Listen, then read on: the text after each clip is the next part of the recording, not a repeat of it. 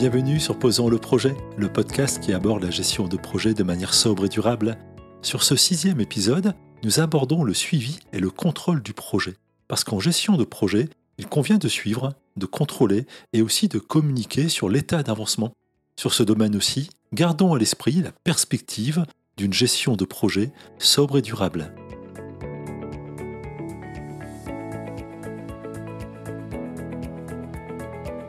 Nous avons abordé à plusieurs reprises sur ce podcast les éléments de performance du projet, avec en particulier les délais, les coûts et la qualité. Sur toute la durée du projet, il est nécessaire de les suivre au regard des objectifs définis et des limites des autorités déléguées. Souvenez-vous de l'épisode 3 de ce podcast. Nous y avions abordé l'organisation sur laquelle l'autorité était déléguée sur un modèle descendant.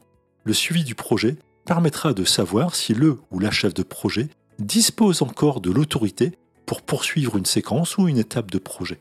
Sur les projets déjà engagés pour lesquels j'ai été sollicité, j'ai parfois constaté des excès avec des rapports trop fréquents, trop détaillés et pas toujours lus.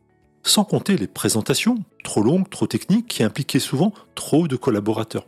J'ai aussi constaté la situation inverse, avec un manque cruel de visibilité sur la situation du projet l'alignement en la matière n'est pas toujours simple.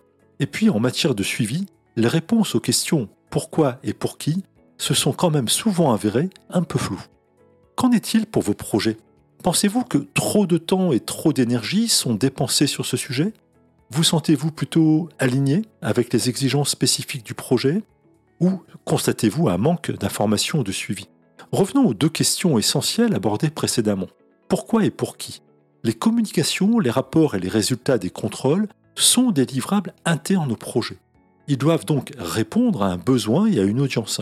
Pourquoi et pour qui Ce sont d'ailleurs les mêmes questions que je pose systématiquement lorsque je suis en atelier de gestion des indicateurs sur mes activités d'IT Service Management. Pour mesurer juste, il est indispensable de maîtriser la raison et l'audience. Un autre élément réclame aussi d'être considéré en lien direct avec la justification des éléments de suivi, la fréquence de ces activités. Ce paramètre est souvent attaché au degré de confiance sur le projet. Plus il y a confiance ou moins nous avons d'incertitude ou d'inquiétude, moins la fréquence des rapports sera importante. Je reformule.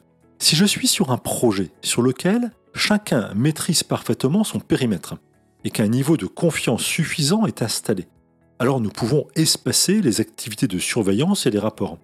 Par contre, si nous avons des doutes de la certitude, alors il fait sens d'augmenter la fréquence des contrôles.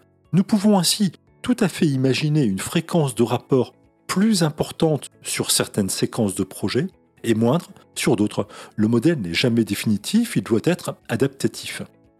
Et puis il y a la forme. Je me souviens d'un projet de déploiement d'une solution logicielle sur un nombre important de postes clients sur lequel nous recevions chaque soir, à une fréquence définie, un mail avec quatre informations clés pour l'équipe.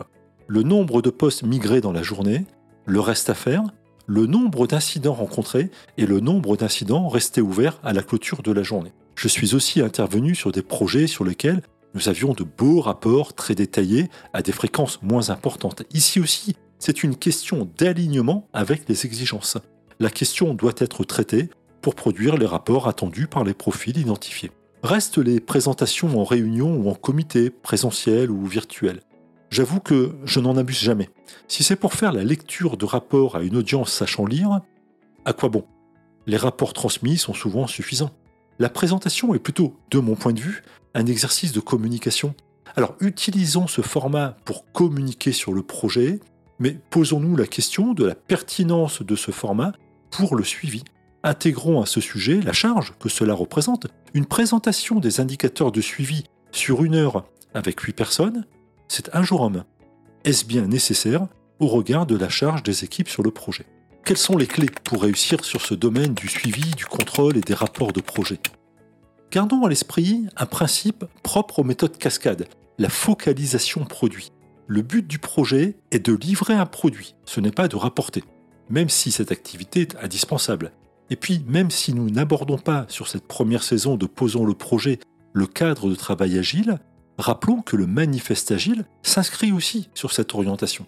Même si le suivi et le contrôle de ce projet sont des activités indispensables, n'en faisons pas trop, soyons efficients et mettons en place les contrôles en phase avec les véritables exigences de chaque projet. Adaptons, alignons pour le bénéfice de tous. Cela n'empêche pas d'avoir dans la boîte à outils projet quelques templates pour standardiser, pour industrialiser en quelque sorte le suivi et les rapports. Ces modèles pourront être adaptés en fonction du projet à conduire. Posez-moi devant une page blanche et je passe une heure avant d'oser y écrire quelque chose. Proposez-moi un modèle préformaté avec des chapitres prédéfinis à compléter et le rapport est formalisé en 10 minutes. C'est un point que nous n'avons pas abordé sur les précédents épisodes de Posons le projet, mais la mise à disposition d'une boîte à outils projet avec un ensemble de modèles adaptés au contexte spécifique de l'organisation apporte énormément. En standardisant, nous faciliterons la gestion des livrables de projet tant sur la formalisation des éléments de projet que sur leur exploitation. Je recommande ce type de boîte à outils à développer en mode collaboratif et à mettre sous le contrôle d'une ou d'un garant ou d'un PMO. Puis, ce seront les questions pourquoi et pour qui qui structurent de manière spécifique l'approche de suivi de projet. Cette approche devrait être définie dès le cadrage du projet car elle est structurante et peut avoir un impact direct sur la planification, en particulier sur le découpage du projet en séquences. En effet, les transitions de séquences sont des moments privilégiés pour surveiller de manière formelle la progression des travaux. Sans compter que le suivi et la communication réclameront des moyens à prévoir dès cette étape de cadrage de l'initiative. Nous l'avons compris, il n'y a pas d'approche unique en matière de suivi et de contrôle sur le projet. Chaque projet est unique. Il en va de même pour l'approche de suivi et de contrôle. Donc adaptez, ajustez, alignez votre approche de suivi avec les exigences spécifiques du projet, voire de chaque séquence du projet si nécessaire. Et si nous mettions en application maintenant Vous avez un projet en cours, analysez votre approche de suivi du projet. Vous êtes-vous posé ces deux questions clés? Pourquoi et pour qui? Si ce n'est pas fait, allez-y, il n'est jamais trop tard pour oser la réussite du projet, et si des écarts apparaissent, ajustez. Le projet et les parties prenantes en profiteront. Et puis, si vous n'avez pas de projet en cours, mais un projet à venir, alors ici aussi, osez la réussite de votre projet, posez les bonnes questions et envisagez une approche de suivi et de communication alignée avec les exigences spécifiques de votre projet. Ici aussi, le projet et les parties prenantes en profiteront.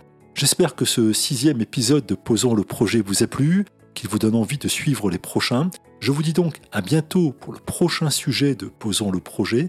Nous y aborderons la gestion des changements auxquels le projet est exposé. Tout un programme.